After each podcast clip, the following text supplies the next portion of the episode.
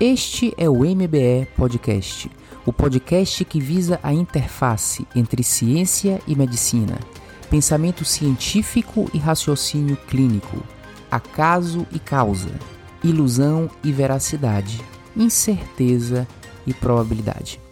Eu sou Luiz Correia, médico cardiologista, professor adjunto da Escola Baiana de Medicina e Saúde Pública onde coordeno o Centro de Medicina Baseada em Evidências e sou editor do Journal of Evidence-Based Healthcare.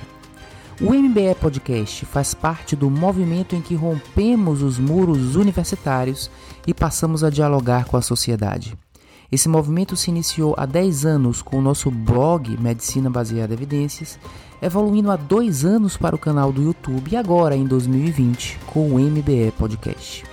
Todo este conteúdo pode ser acessado no link que disponibilizamos na legenda escrita deste podcast, que inclui o curso online de medicina baseada em evidências, que organiza o conhecimento que suporta os nossos comentários nesse podcast em mais de 200 aulas. Convidamos vocês a conhecer o curso online.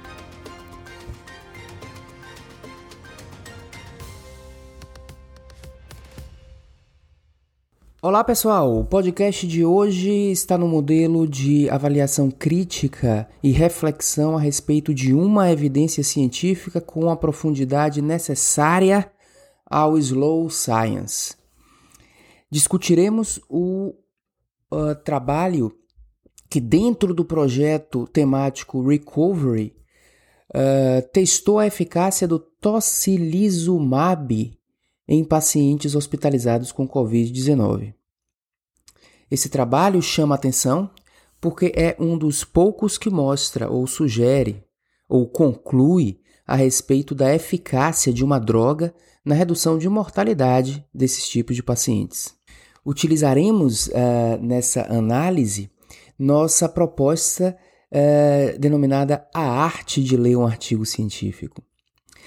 A arte de ler um artigo científico foi é, tema de um podcast é, na, no ano passado, assim como é e está escrito no nosso blog e é tema de uma aula no nosso curso online de medicina baseada em evidência que está também disponível no canal do YouTube. Na arte de ler um artigo científico, nós evitamos uma postura burocrática de checklist e nos aprofundamos de forma muito mais reflexiva uma reflexão voltada não só para o assunto em questão do trabalho, ou seja, a hipótese testada, mas são reflexões que aprimoram ou hipertrofiam a nossa mente a respeito do papel da ciência no entendimento da natureza como ela é. O primeiro passo da leitura de um artigo científico é, isso pode parecer estranho, mas é ler a conclusão do resumo. Ao, ao ler a conclusão do resumo, em seguida, nós lemos o objetivo que está descrito no resumo do trabalho. Ler a conclusão do resumo não significa que nós vamos acreditar no resumo. Pelo contrário, é justamente para desenvolvermos uma noção do que o autor quer que nós levemos de mensagem para casa e nós desenvolvermos um ceticismo em relação a essa mensagem uh, que levará à procura e à exploração de eventuais falhas no trabalho que invalidem aquela conclusão. Caso uh, essa procura ativa uh, e consciente desses erros aleatórios e sistemáticos eh, ela não encontrem problemas sérios, nós ao final aceitaremos a, a proposta eh, de conclusão do autor ou se encontrarmos problemas sérios, não aceitaremos. Portanto, a leitura da conclusão é para desenvolvimento de um ceticismo e não desenvolvimento de uma crença ou entusiasmo em relação à conclusão. Esse trabalho conclui da seguinte forma: em pacientes hospitalizados com Covid-19 uh, eh, e que têm hipóxia ou inflamação sistêmica, a droga tocilizumab melhora sobrevida e outros desfechos clínicos.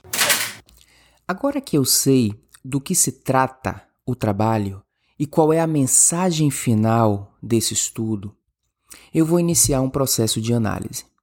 Mas é muito importante que antes de analisar o trabalho da literatura ou essa evidência científica, eu me analise. Eu analise se eu estou preparado, se eu estou adequadamente preparado para analisar essa evidência científica de uma maneira isenta. Todos nós temos preconceitos.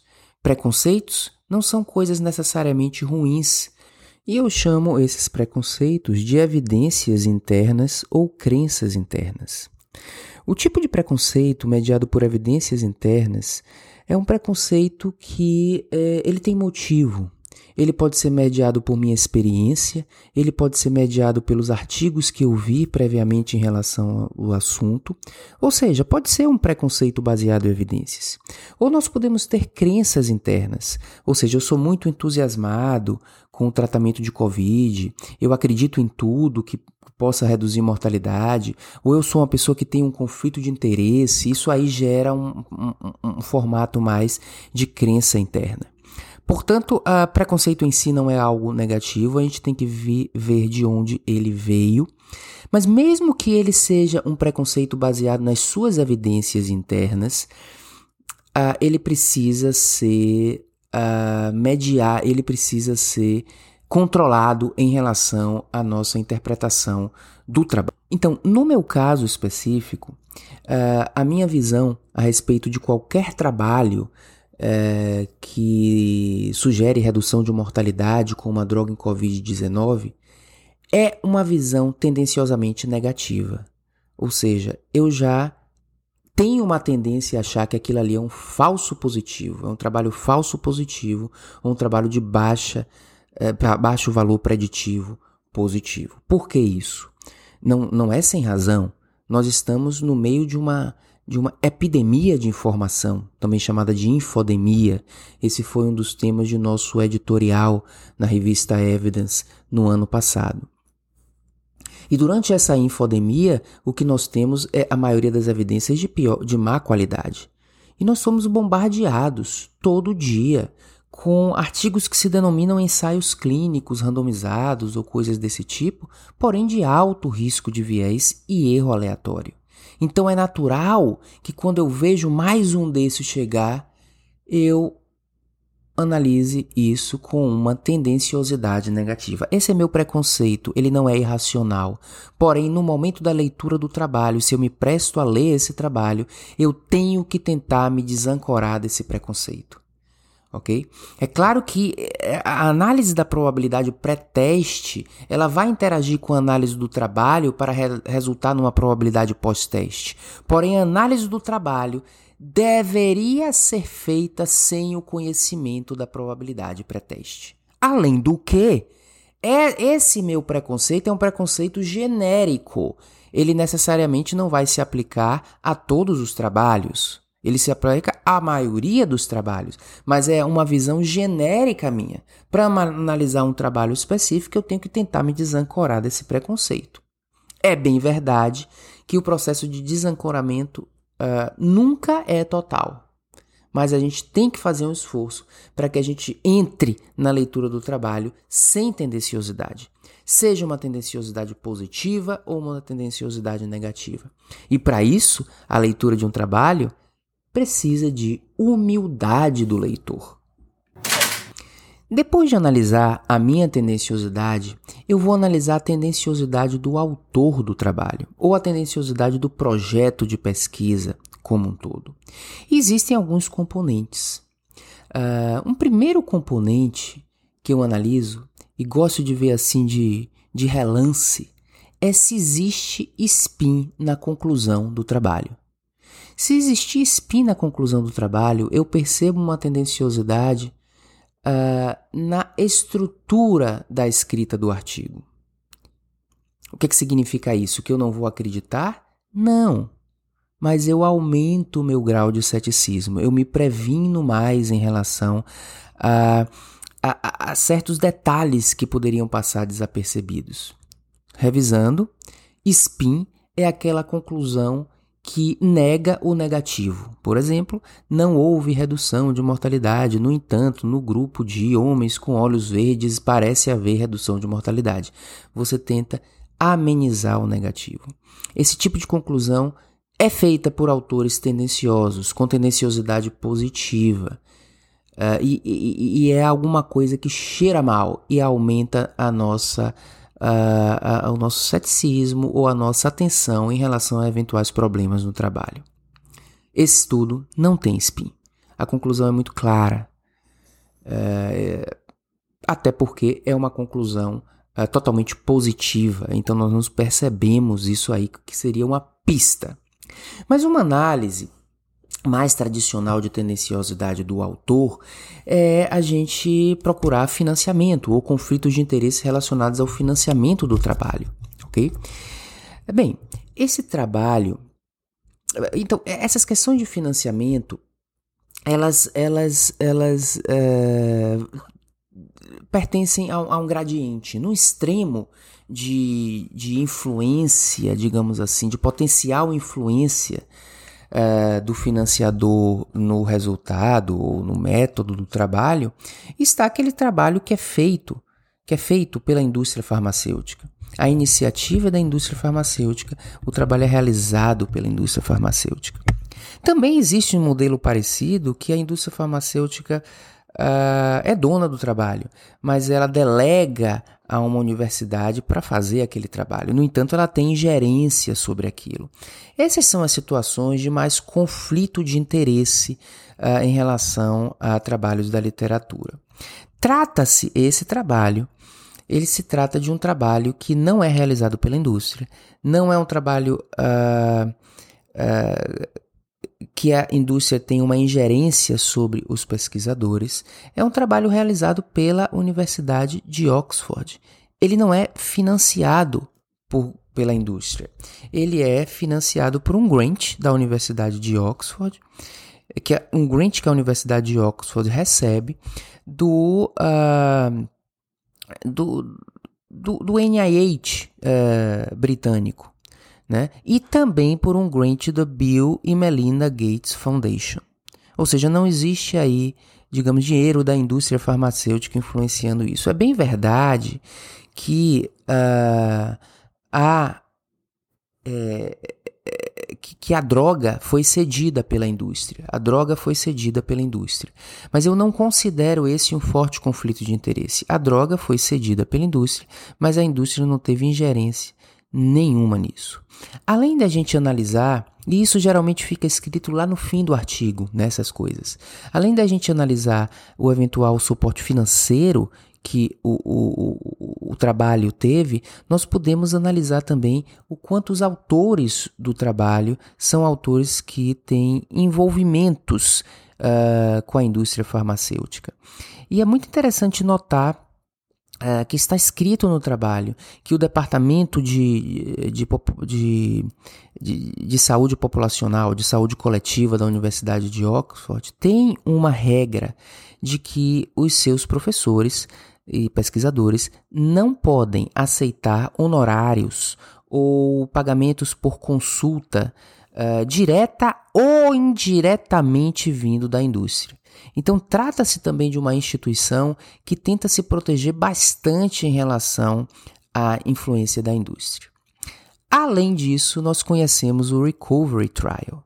O Recovery Trial é esse trial uh, que, uh, a partir de, de, ensinamentos da época da, uh, da, da, epidemia de ebola, se, utilizou uma metodologia que foi criada ou pensada naquela época para gerar é, informações sobre diferentes alternativas ao mesmo tempo. O Recovery Trial testou muitas, uh, uh, já testou, né, já tem, já foi publicado em relação a muitas uh, terapias que foram negativas, tendo sido positivo no, no tratamento do corticoide. É um estudo que a gente já conhece, que é muito bem, é bem desenhado e é um estudo, digamos assim, que tem uma certa respeitabilidade. Não que eu vá acreditar só porque é o Recovery Trial, mas já facilita a minha análise porque eu já li o protocolo do Recovery Trial anteriormente. Então eu sei que aqui não se trata de um trabalho que tem uma influência grande de conflitos de interesse, até mesmo porque a maioria das publicações do Recovery foram negativas. A gente percebe que não tem nem aquele viés de positividade, uh, de tentar positivar o, o que é falso ou coisas desse tipo. Portanto, eu julgo que a tendenciosidade está mais em mim do que nos autores do trabalho. Eu tento corrigir a minha tendenciosidade, mas ao analisar os autores, uh, eu percebo que esse trabalho pode ser caracterizado como aqueles uh, de menor risco né, de conflito de interesse e influenciando os resultados. Importante salientar que a proposta aqui não é criminalizar trabalhos financiados pela indústria farmacêutica. Uh, na realidade, nós nos baseamos na medicina contemporânea em muitas evidências de boa qualidade que foram iniciativas da indústria farmacêutica. A proposta aqui não é gerar um viés contra esse trabalho, ou, né? ou, ou, um erro sistemático na leitura de trabalhos da indústria farmacêutica para compensar os próprios erros sistemáticos deles. A, a, a proposta é é que a gente continue tentando ler o trabalho de uma maneira isenta, mas em sabendo que são trabalhos dessas características, nós vamos aumentar o nosso nível de atenção nós vamos aumentar talvez o nosso nível de perspicácia, nossa atenção e nosso ceticismo. Mas ceticismo não é exatamente eu acho que não é verdade. Ceticismo é curiosidade, é desejo de explorar. E aumentar o nível de ceticismo não significa gerar um viés, mas apenas uma maior curiosidade em relação a eventuais peculiaridades que esses trabalhos podem nos trazer. Concluo assim a avaliação de tendenciosidade. Nesse caso presente, a minha tendenciosidade negativa é maior do que a tendenciosidade positiva dos autores do trabalho. Portanto, eu devo tentar uh, me tornar uma pessoa mais isenta nessa leitura, na leitura desse trabalho. Primeiro ponto da leitura, aonde ele foi publicado. E esse trabalho foi publicado numa base de dados preprint, numa das grandes bases de dados de preprint, que é o MED R Civics. Você sabe que preprint é quando você publica o trabalho antes dele ter passado pelo processo de revisão por pares de uma revista.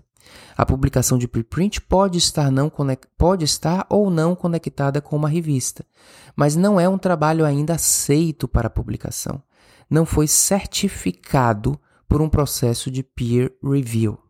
Como interpretar isso?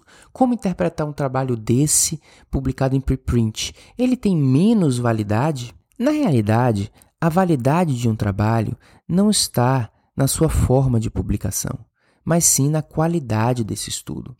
Então, nós podemos ter estudos de excelente qualidade publicados em preprint. Por outro lado, é verdade que estudos de péssima qualidade podem estar publicados em preprint e não conseguiriam ser publicados em revistas que têm um processo de peer review. Então, o preprint facilita a publicação de trabalhos de má qualidade. No entanto, não quer dizer que está em preprint aquele trabalho é de má qualidade.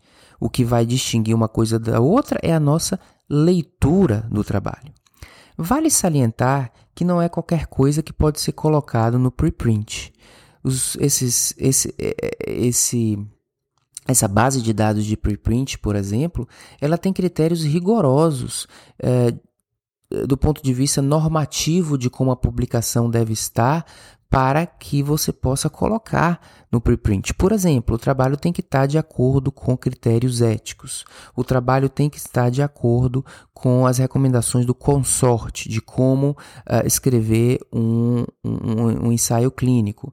O trabalho Uh, nesse caso, ensaios clínicos precisam estar publicados numa base de dados aberta antes de serem submetidos para preprint. Então, do ponto de vista normativo, uh, essas bases de dados são sérias e elas se uh, aproximam bastante do quanto rigoroso é uma uma apresentação de um trabalho, uma submissão de um trabalho para uma revista.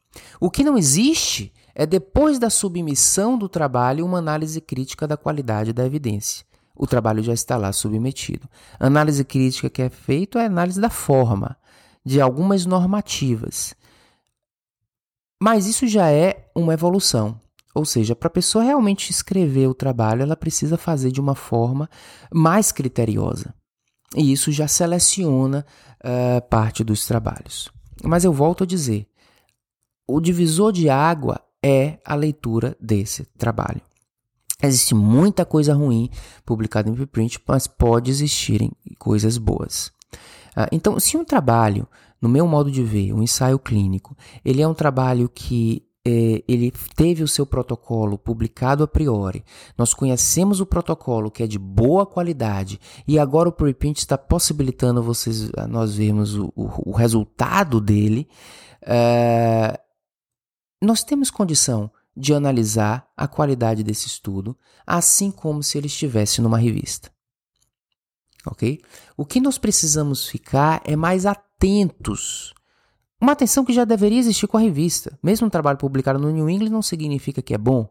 Porém, a probabilidade de um trabalho ruim no New England é menor do que a probabilidade de um trabalho ruim no preprint. Então, é, o preprint traz uma probabilidade de você maior de você estar com um trabalho ruim. No entanto, você pode estar com um trabalho bom. Então, não é uma, um demérito estar em preprint, digamos assim, um demérito per si. É apenas uma atenção maior que nós devemos ter. Vale salientar que é questionável se realmente o processo de peer review uh, melhora a qualidade dos trabalhos. O processo de peer review rejeita trabalhos muito ruins, mas o quanto realmente ele melhora, cientificamente, isso é questionável. Portanto, você pode estar com um trabalho que já é de boa qualidade e não melhoraria mais por, por estar numa revista. O trabalho já está realizado e nós podemos ler ele criteriosamente, assim como a gente leria, como se ele estivesse numa, numa base de dados, num, num artigo, numa revista científica. Uh, vale salientar que preprint não foi originado para ser publicação rápida. Uh, o verdadeiro sentido do preprint é gerar uma transparência no processo de uh, de preparo de um artigo científico. Uma transparência tal onde durante o processo de preparo, antes da versão final, o autor eh, ele disponibiliza aquilo para receber críticas da comunidade científica. Isso faz parte da ciência aberta. No entanto, ele muitas vezes é utilizado para se publicar coisas que já estão em sua versão final, como parece ser o caso desse, desse estudo aqui. Vamos analisar, por, portanto, a, o preprint per si aumenta o risco de coisas ruins, porém não garante que a coisa seja, seja ruim. E existe validade de análise desse trabalho, mesmo ele estando em formato preprint. Vale salientar também alguns critérios de transparência. Eu falei em ciência aberta, né? Então, quanto mais transparente é uh, o ambiente uh, que faz aquele trabalho, mais adequado. Né? E no próprio trabalho, ao final, tem escrito que eh, dentro de algumas semanas ou alguns meses, eu acho, a, a base de dados uh, do recovery eh, desse estudo recovery será disponibilizada. Ou seja, aquela planilha com todos os dados será disponibilizada para todos, inclusive quem quiser fazer trabalhos com esse banco de dados pode fazer trabalhos com esse banco de dados, desde que tenha uma permissão deles. Então isso é ciência aberta, isso é transparência, o que nos traz também uma percepção de, de integridade científica que nem sempre está presente em qualquer trabalho. Até então, nós analisamos o ecossistema de publicação no qual o trabalho está inserido. Vamos agora entrar na ideia do estudo. Vamos agora pensar no tratamento, na doença, no pico desse trabalho e o quanto isso faz sentido. Lembre-se que PICO é aquele acrônimo que resume, digamos assim, o objetivo do trabalho. E o objetivo do trabalho tem um P de população, uma intervenção que é essa droga, Vale lembrar que a droga é um anticorpo monoclonal que se volta contra a interleucina 6, ou seja, é um anti-inflamatório. E o outcome é mortalidade, o outcome do pico é mortalidade, tá? Então, uh, tocilizumab reduz mortalidade de pacientes com Covid, antes de ler o trabalho, a gente tem que avaliar a qualidade dessa ideia.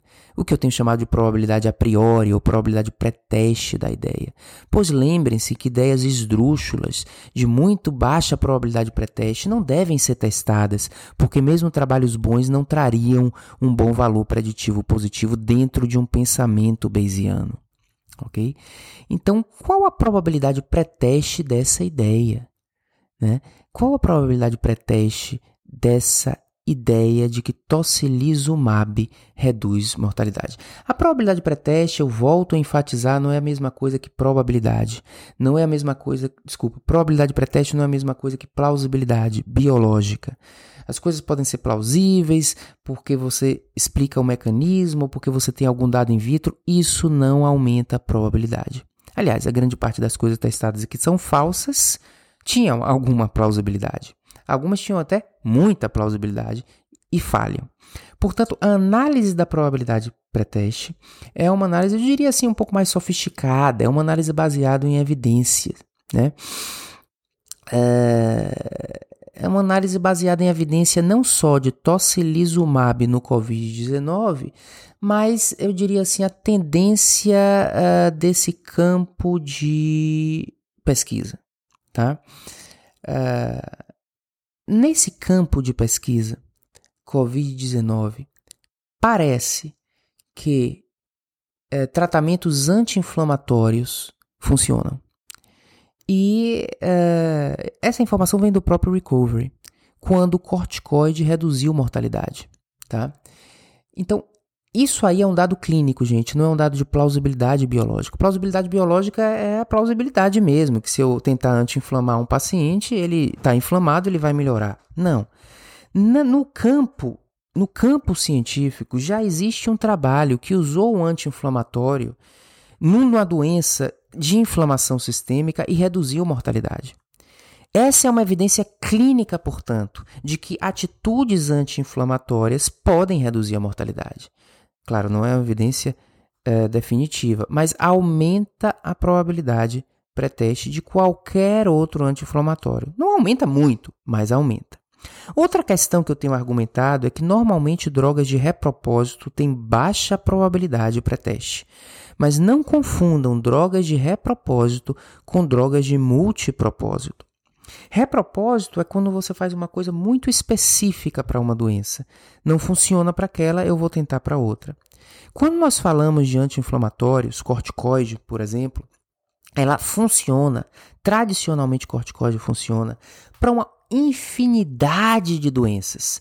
Praticamente para qualquer doença que tem inflamação, anti-inflamatório melhora a doença, pelo menos do ponto de vista de sintomas. Tá? Então, ela na verdade é uma abordagem de multipropósito. E esses anticorpos monoclonais, essas drogas biológicas, elas também funcionam assim. Os anticorpos monoclonais servem para uma grande parte de doenças.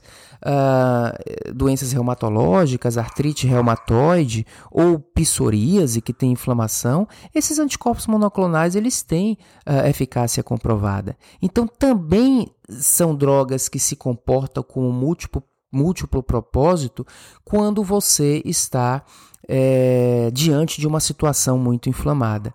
Tá? É, então, isso também aumenta a probabilidade de, em sendo uma doença inflamatória, um anti-inflamatório como anticorpo monoclonal pode funcionar. Então a gente tem uma evidência no próprio COVID de que anti-inflamatório melhora e a evidência de que esses biológicos funcionam para muitas doenças inflamatórias, portanto nós não estamos com repropósito, mas sim aplicando um conceito de multipropósito, ok? Veja aí que eu já aumentei a probabilidade pré-teste. Lembre-se que a probabilidade pré-teste ela começa muito baixa, porque a, a, probabilidade de uma hipótese, quando ela surge, baseada em plausibilidade, é sempre muito baixa. Mas eu já dei dois argumentos que já aumentaram aquilo ali para um nível. Digamos, o que era uh, 0,1% de probabilidade já aumentou para 10%, 15%, alguma coisa assim. E aí vem evidências a respeito do próprio uh, tocilizumab em é, Covid-19. Existem alguns ensaios clínicos publicados. Uh, e eu vou comentar ao final desses ensaios clínicos. Mas é legal que o próprio, uh, a própria publicação né, do essa própria publicação ela traz ao final uma meta-análise desses trabalhos, uma revisão sistemática desses trabalhos. E a gente vê ali um monte de trabalho inútil, de pequeno tamanho amostral, e trabalhos de pequeno tamanho amostral não influenciam muito em probabilidade a priori da ideia, trabalhos muito pequenos, porque eles são eles mostram resultados muito mais aleatórios do que causais.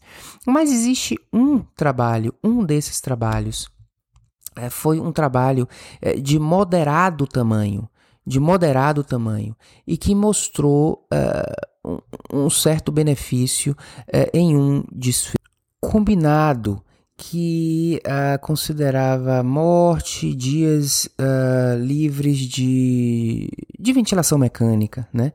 Então esse é um trabalho que ele é um trabalho de moderado tamanho, portanto ele não vai ser digamos assim, um trabalho confirmatório. Também ele tem alguns problemas que eu não vou entrar nessa questão, mas é um estudo que não se trata de um anti-estudo, não se trata de fake news, eu chamo isso de estudo exploratório e que ele tem a capacidade de moldar essa probabilidade. Então, esse estudo positivo, diferente de todos os outros, que eram estudos que não precisavam ter sido realizados, futilidade, né? É, esse é um estudo que aumenta a probabilidade pré-teste. Então, digamos que a gente está aí no nível de probabilidade pré-teste que a gente chama de moderada alguma coisa como 30, 40% disso aí funcionar, né? Talvez 40 eu esteja um pouco uh, otimista, mas vamos dizer 30%.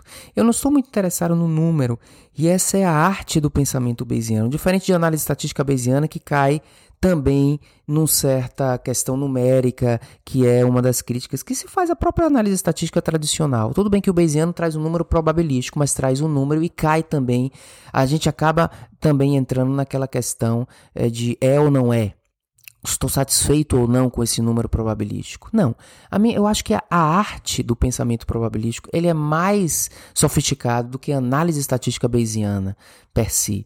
Então eu estou fazendo um pensamento bayesiano. Então, quando eu digo 30%, não é porque eu quero uh, ser acurado nesse 30%. É uma ideia.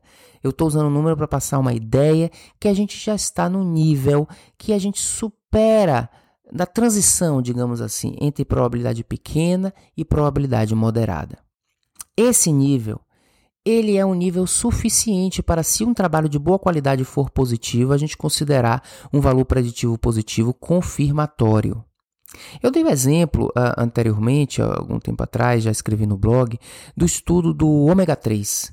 Né? O estudo do, do, do, do ômega 3 na prevenção de eventos cardiovasculares é, é um trabalho, foi um, um, trabalho positivo, né? Um trabalho aí, tá, tá escrito no blog isso, e que é um trabalho de boa qualidade.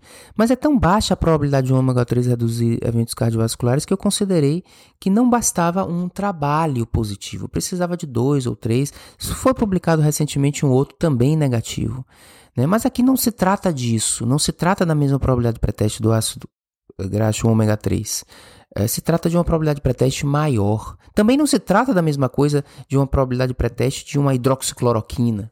Né? Se trata de uma probabilidade pré-teste razoável. Existe mais racionalidade de, baseada em evidências clínicas, seja dessa coisa específica, seja de do conceito anti-inflamatório em doenças inflamatórias ou até mesmo em COVID. Portanto, partimos do moderado, o que uh, tende a melhorar o valor preditivo positivo de um bom trabalho sobre a questão. Agora sim, estamos preparados para analisar a metodologia do estudo. Aliás, vale salientar que o estudo, a leitura do trabalho, é a leitura do método e do resultado. E pronto. Uh, cuidado com a introdução que já enviese muito sua cabeça para o entusiasmo ao trabalho e cuidado com uma conclusão uh, que tenta te convencer, ou desculpa, uma discussão que tenta te convencer em excesso sobre a validade do trabalho. Uh, eu geralmente não perco muito tempo com introdução e conclusão, a não ser que eu precise entender alguma coisa que eu não entendo daquela questão. A leitura do trabalho é método e resultado. Uh, principalmente no método, a gente tem noção de potenciais erros sistemáticos e, em resultado, a gente complementa muito a noção de erros aleatórios, na medida que a gente olha a significância estatística, intervalo de confiança e etc. Resultados também nos dão muito a percepção de relevância do achado que a gente já considera verdadeiro.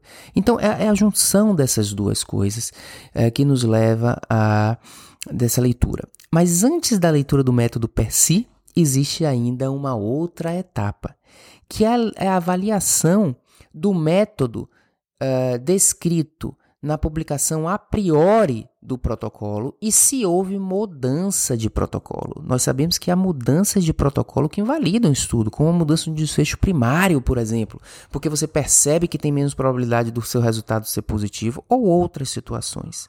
Não houve, eu, nós podemos analisar, e não houve mudança de protocolo. O desfecho primário é o mesmo, a metodologia é a mesma. É claro que esse estudo tem uma característica adaptativa, que alguns braços dele, na medida em que eles vão ficando uh, sugerindo uh, futilidade, né, eles acabam randomizando menos para alguns braços, mas esse é um trabalho que não houve uma mudança de protocolo que caracteriza algo preocupante. Portanto, foi um trabalho publicado a priori e não houve essa mudança de protocolo. Então percebam que a leitura do método vem antes da leitura do método do trabalho. Você tem que olhar lá o método do protocolo publicado a priori e se houve mudança disso. Agora é hora de entrar no método propriamente dito do trabalho. Quando a gente começa por uma visão geral do desenho do estudo, se trata de um ensaio clínico randomizado.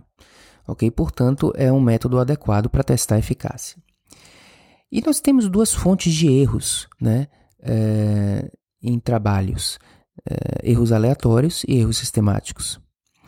É, eu começo analisando pelo erro aleatório, porque erro aleatório é algo mais genérico. Se a gente avalia aquele trabalho e julga que ele tem alto risco de erro aleatório, você não precisa nem analisar os erros sistemáticos que eles são uh, mais, uh, mais numerosos e precisa de uma análise mais de um a um.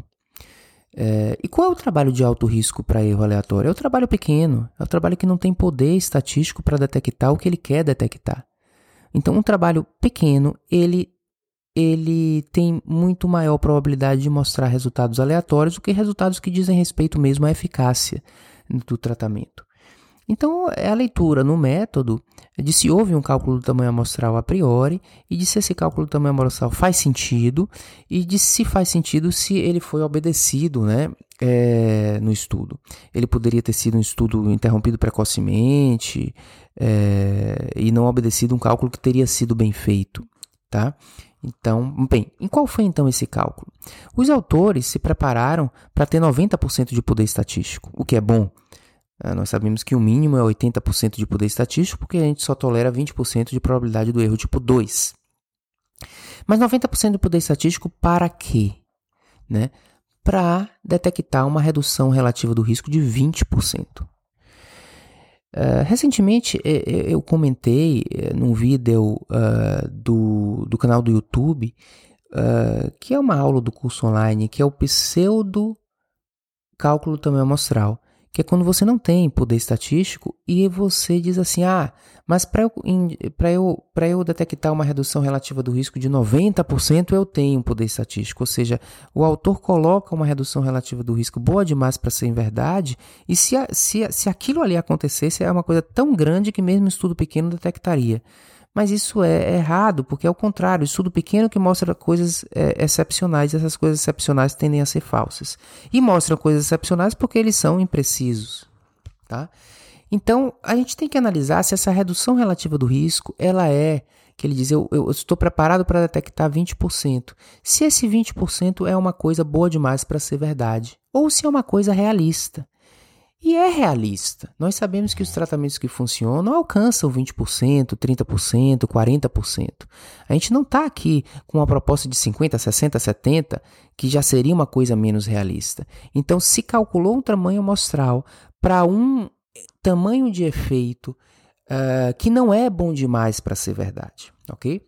Para isso, para você ter esse poder de 90%, ele coloca aqui que você precisa de 4 mil pacientes para ser randomizados, desde que a incidência do desfecho primário, que é morte, seja 25%, ou seja, a frequência desse desfecho precisa ser 25%, para que os 4 mil pacientes lhe deem 90% de poder estatístico, ok?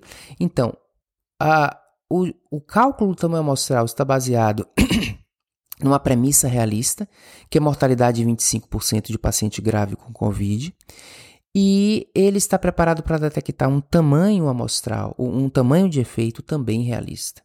E para isso precisa de 4 mil pacientes. A gente aí se pergunta: houve mesmo 4 mil pacientes? A resposta é sim.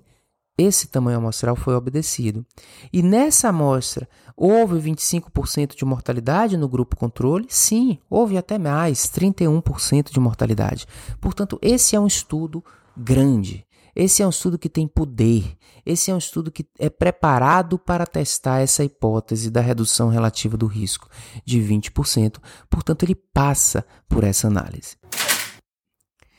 Em seguida, eu vou para a procura de erros aleatórios. Erros aleatórios ele funciona como aqueles erros que acontecem ao longo da, da, da execução do trabalho e, portanto, ele, ele, ele segue uma cronologia. O que é a primeira coisa que você faz no trabalho? Seleciona os pacientes. Então a pergunta é: existe viés de seleção? O que é viés de seleção? Gente, viés de seleção não é você selecionar paciente muito grave.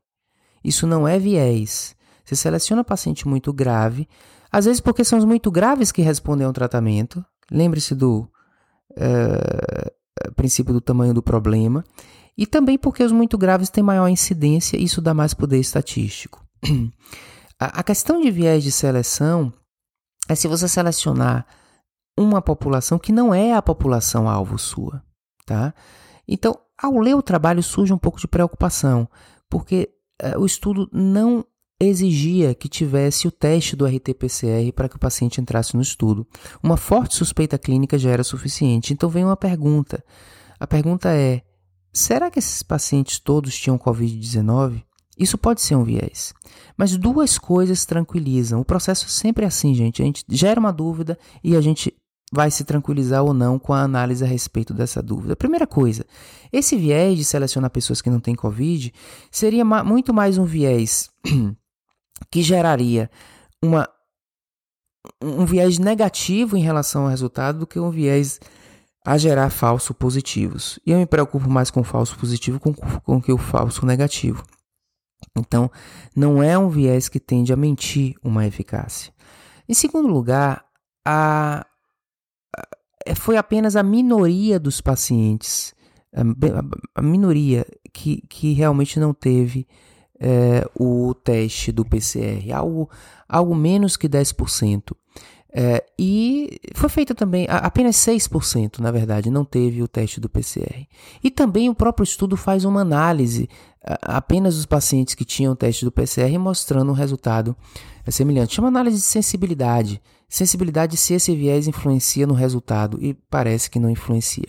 Então eu fiquei tranquilo em relação a essa não exigência do, do RT-PCR. Depois de você selecionar o paciente, o que, é que você faz? Randomiza. E o estudo é randomizado, se diz randomizado. Mas é importante a gente analisar a qualidade da randomização. E randomizações devem ser randomizações fechadas, ou seja, aquelas que você não sabe o resultado da randomização antes de convidar o paciente. A gente já comenta bastante isso no curso online. Tem uma aula só disso, né?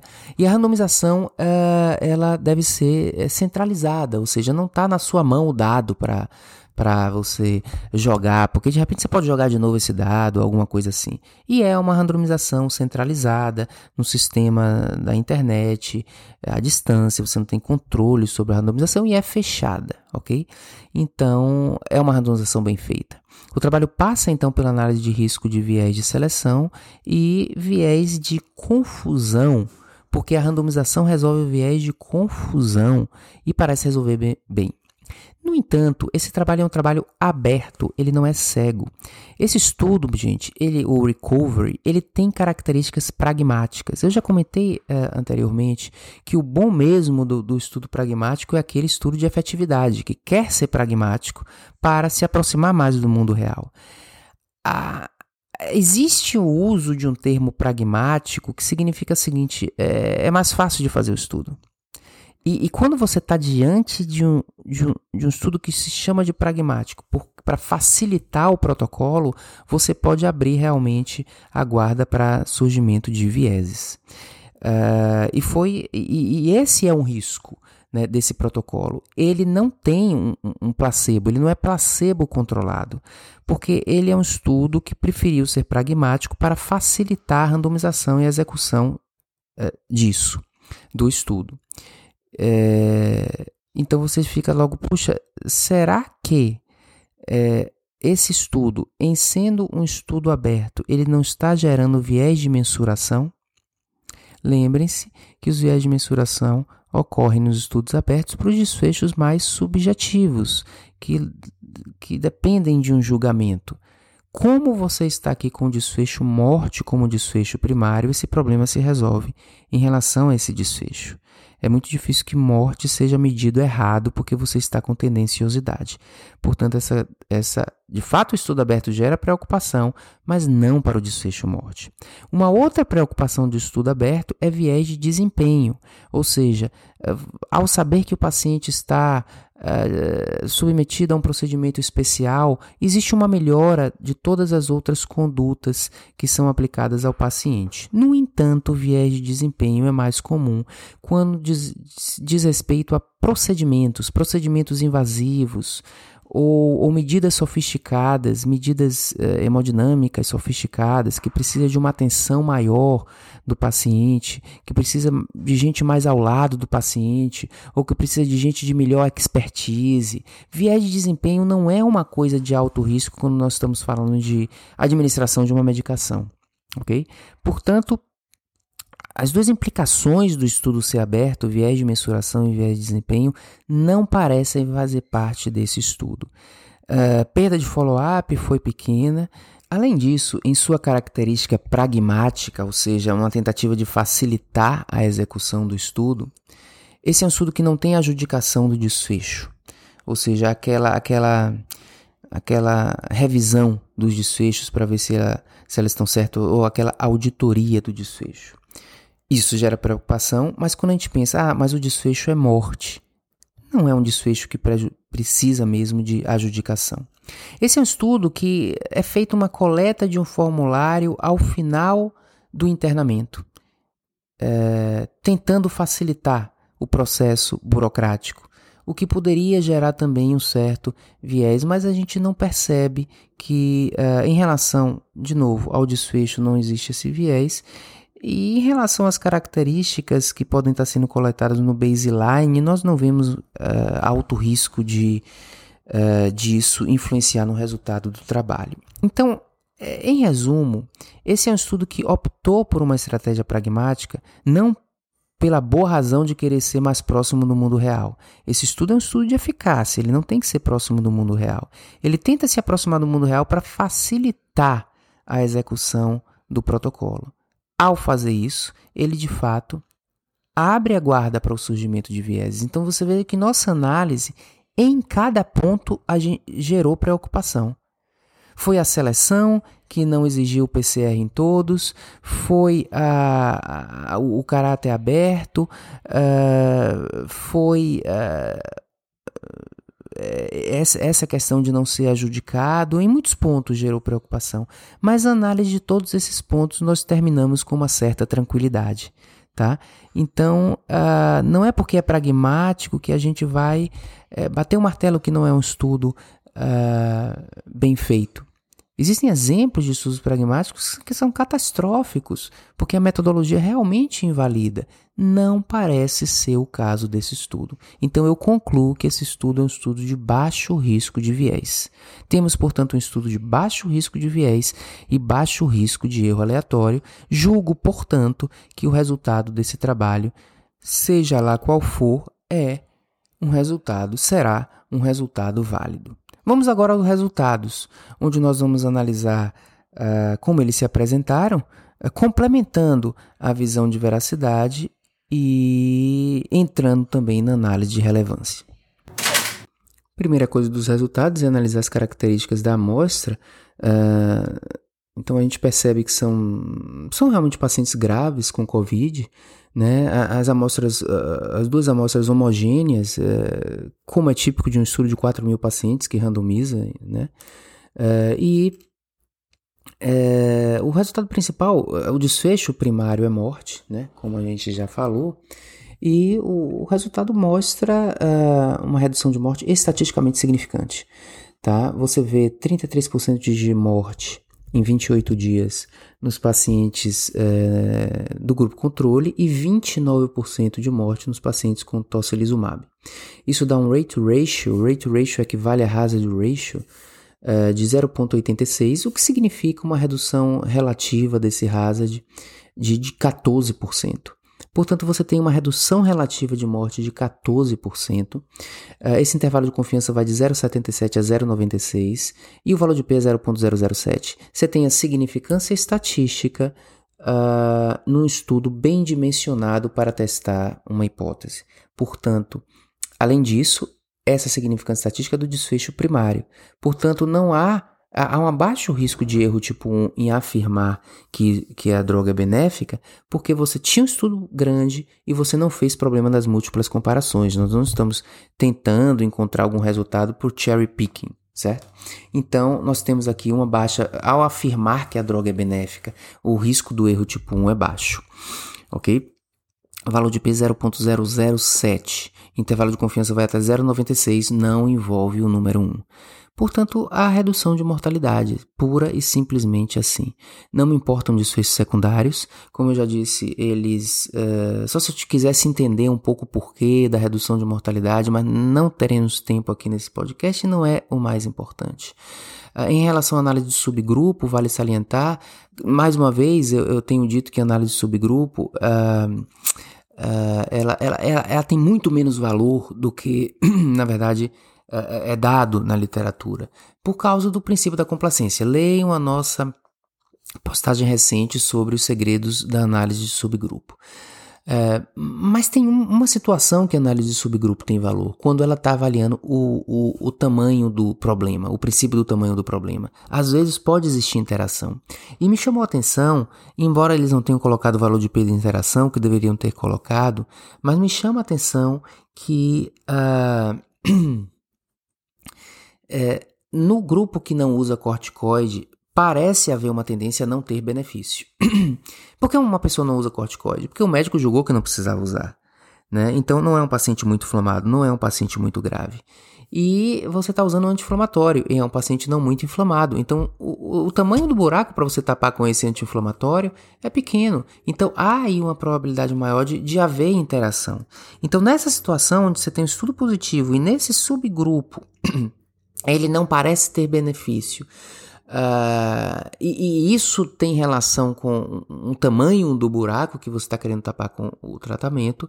Uh, você pode manter um ceticismo em relação a pacientes menos graves. Ou seja, o que é o não uso de corticoide? É aquele paciente que você julga que não está muito inflamado, que você julga que não está muito grave. Então, essa análise sobre o grupo reforça, inclusive, os critérios de inclusão do estudo, que é a seleção de pacientes mais graves e inflamados. Se você tiver um paciente não inflamado, provavelmente não tem por que dar um não anti-inflamatório. Uh, e é muito interessante também perceber que o benefício ocorre em cima dos anti-inflamatórios, ou seja, depois de você usar o anti-inflamatório, que a gente já sabe que é benéfico, além disso você redu reduz em 14% o hazard de mortalidade. Então é um benefício on top of, adicional a isso, uh, o que uh, mostra assim realmente um valor do tratamento. E quanto à análise de magnitude do benefício, o que é que significa esse 14%? Eh, esse 14%, uh, ah, em termos relativos, está uh, no nível usualmente mais baixo uh, de eficácia. Uh, eu tenho dito que as coisas que funcionam, funcionam entre 20% e 40% normalmente de redução relativa do risco. Né? isso aí reforça que a utilização desse tratamento deve ser para pacientes com maior incidência de morte, com maior risco de morte, porque aí você otimiza o benefício pessoal que o paciente vai ter. Esse 14% é o mesmo 14% de inibidor da ECA em insuficiência cardíaca. Uh, e ele traz um benefício concreto maior porque o risco de morte da insuficiência cardíaca está próximo justamente aos 30% do risco de morte do Covid. A diferença é que Covid é morte nesses próximos dias. Então, quando você aplica uh, um risco relativo, de fato, o tamanho do efeito, 14%, ele é pequeno, mas ele existe. E se ele for aplicado em um paciente com risco de morte alto, você vai acabar com uma redução absoluta do risco, não relativa, uh, mais satisfatória, gerando um NT, um NNT bom. E é o caso. Como esses pacientes têm 31% de redução de mortalidade, esse relativo promoveu 4% de redução absoluta, o que dá um NNT de 25. O NNT para a morte é de 25 é um NNT bom. Portanto, esse é um estudo que mostra que conceitualmente a redução do risco com essa droga é pequena. Porém, quando aplicada a um paciente específico de alto risco, esse paciente vai experimentar uma experiência probabilística individual grande, que é um NNT de 25 ok? Uh, então essa é a interpretação. Como via de regra é algo pequeno, mas se for bem aplicado, trará um benefício grande. E, vocês vão de concordar que um NNT de 25 é um NNT satisfatório para a morte. Muito bem. É claro que não é uma panaceia. Não é uma panaceia, eu tenho insistido isso, gente, quando a gente fala de tratamento de Covid. As coisas esdrúxulas são discutidas aí como se fossem panaceias, como se fosse morreu ou não morreu porque eu dei ou não dei.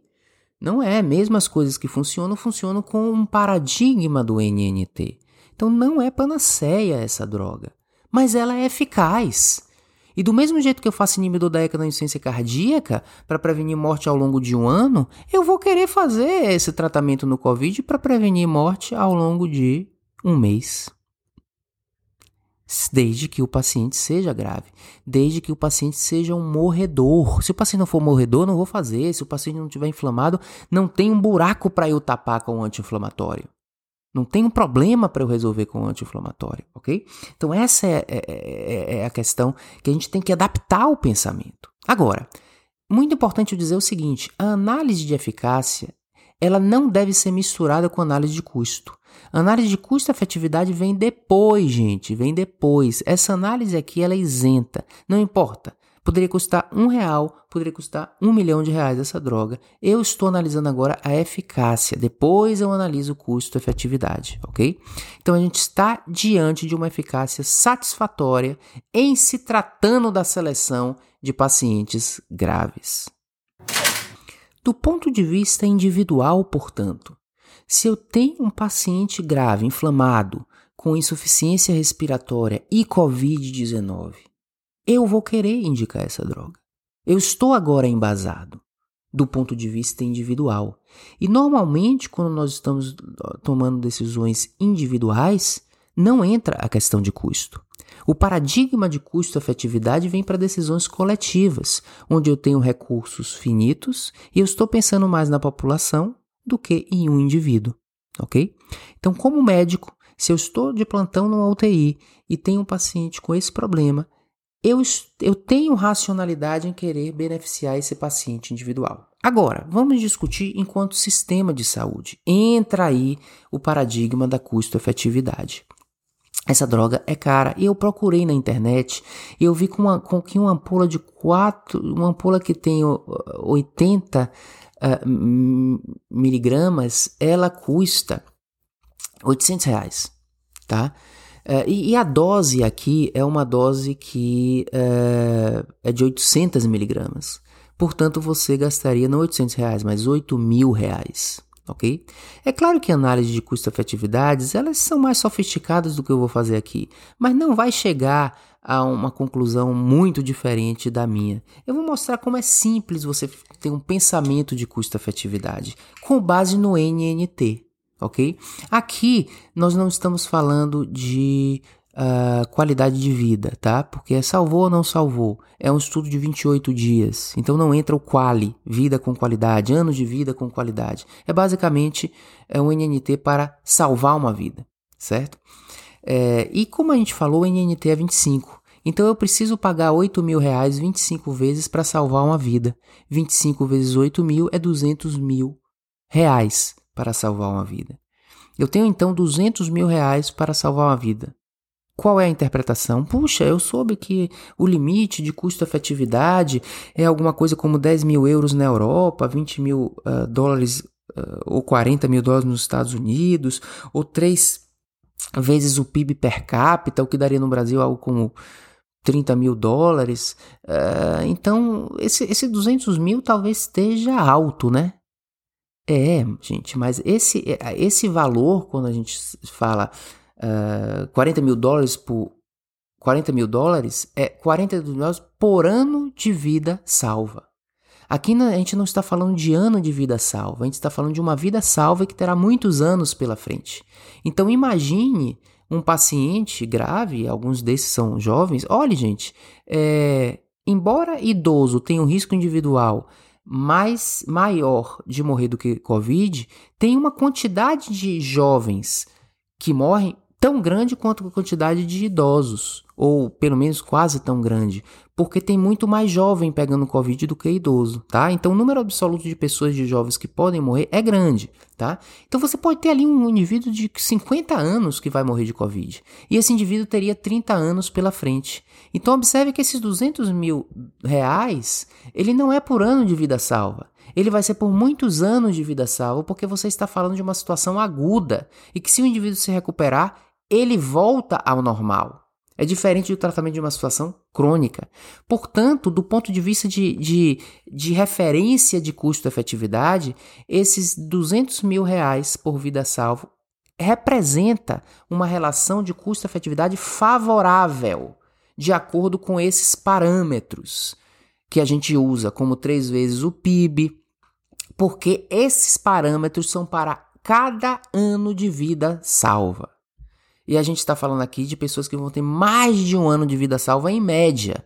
Imagino, eu não tenho esse cálculo na mente, mas eu sei que pode ser de 5 a 10 anos a mais se você botar todas as pessoas que você salvou.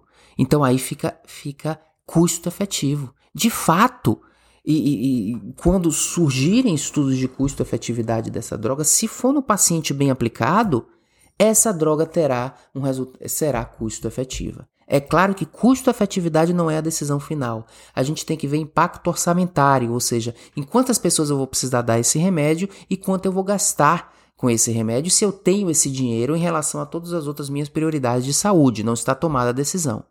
Mas eu estou dizendo que a nossa análise aqui é que essa droga é não só eficaz, como dentro de uma perspectiva de um índice de custo-efetividade, ela, o número, o valor surgido aí desse índice, é um valor favorável também à droga. Então não a gente não pode confundir preço caro com custo-efetividade, certo? Se você tem algo caro, 700 dólares na ampola, 700 reais a ampola, que dá 8 mil reais. Se você tem algo caro, mas ele é muito efetivo, ele pode se tornar custo efetivo.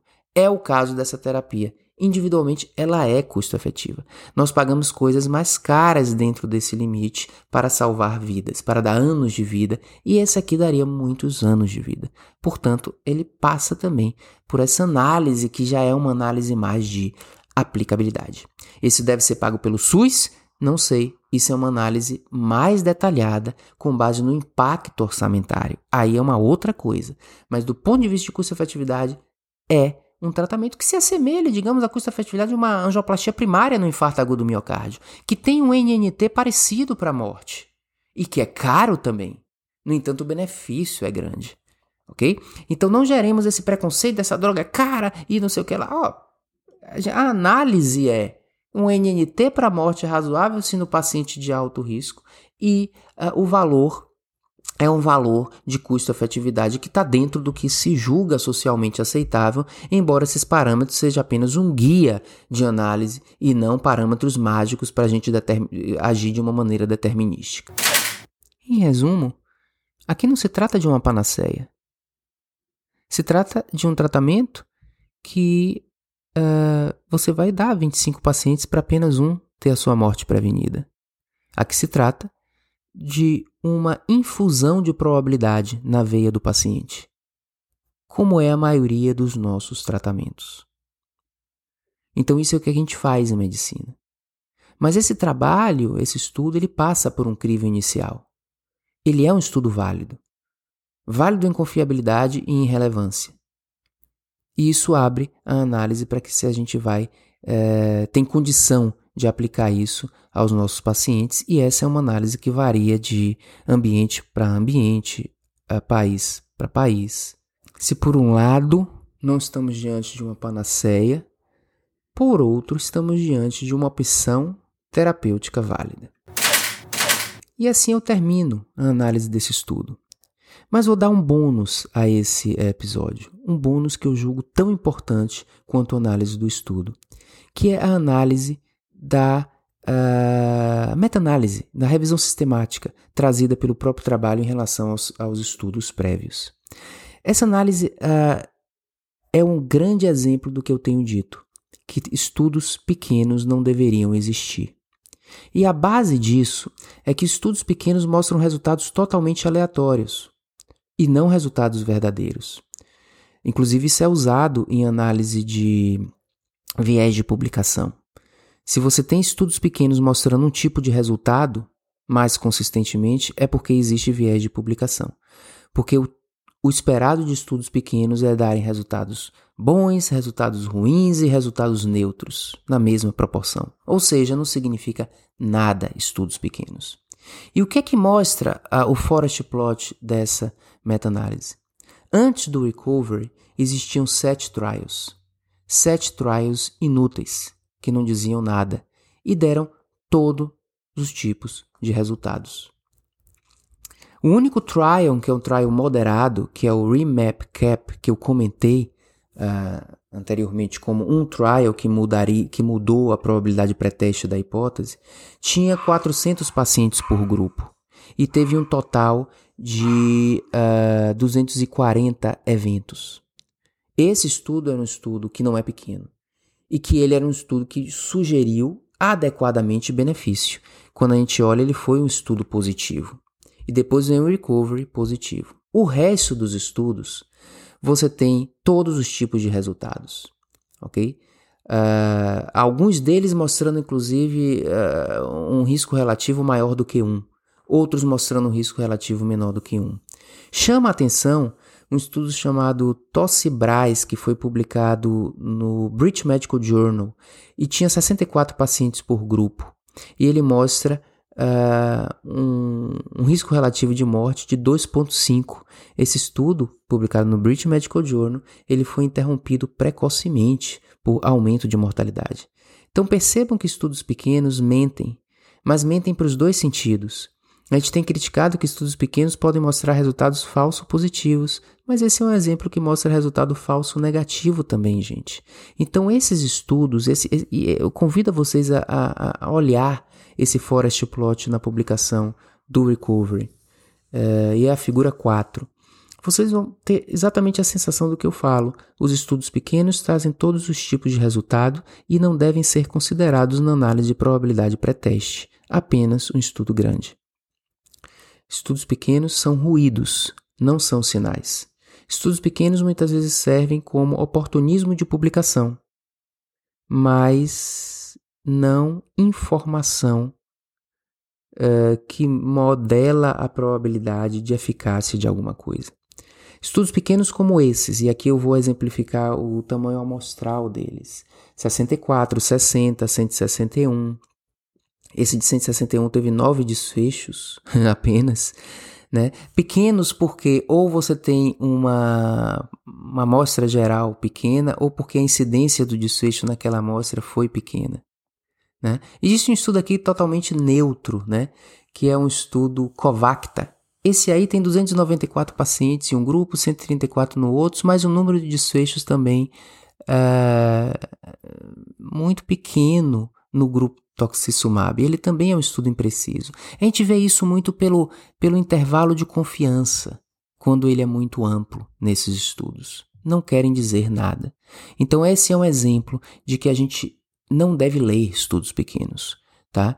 A gente não deve perder tempo com estudos pequenos. E minha última reflexão é exatamente em relação a isso, gente. Uh, o, o estudo uh, Raymap Cap, que é o único moderado, eu não tinha lido, eu recebi de umas duas ou três pessoas. E eu olhei de relance e disse: esse estudo não é confirmatório. Então eu não vou perder tempo lendo esse. Eu vou ler quando surgir algum estudo confirmatório. Claro que se eu fosse pesquisador e estivesse decidindo se eu faria o estudo recovery ou não, esse estudo Recap Map poderia ter um valor em, em aumentar a probabilidade de pré-teste e fazer com que eu, eu, eu concluísse que valeria a pena testar a hipótese. Mas não é o tipo do estudo que vale a pena eu ler para eu ficar influenciando a minha conduta. Então, na realidade, nós temos que ter uma preguiça produtiva, uma preguiça que nos protege contra a, a infodemia de informações. E quando você tem essa preguiça, ela é produtiva por quê? Porque eu posso fazer uma leitura, eu tenho tempo e interesse de fazer uma leitura tão detalhada quando eu fiz, quando esse estudo recovery foi uh, publicado. Então a gente tem que ser mais seletivo, né? Uh, então todos esses estudos pequenos aí que não deveriam ter sido publicados, a gente também não perde tempo lendo ele, nem debatendo esse estudo, porque senão a gente está aumentando a infodemia ou multiplicando exponencialmente o impacto da infodemia.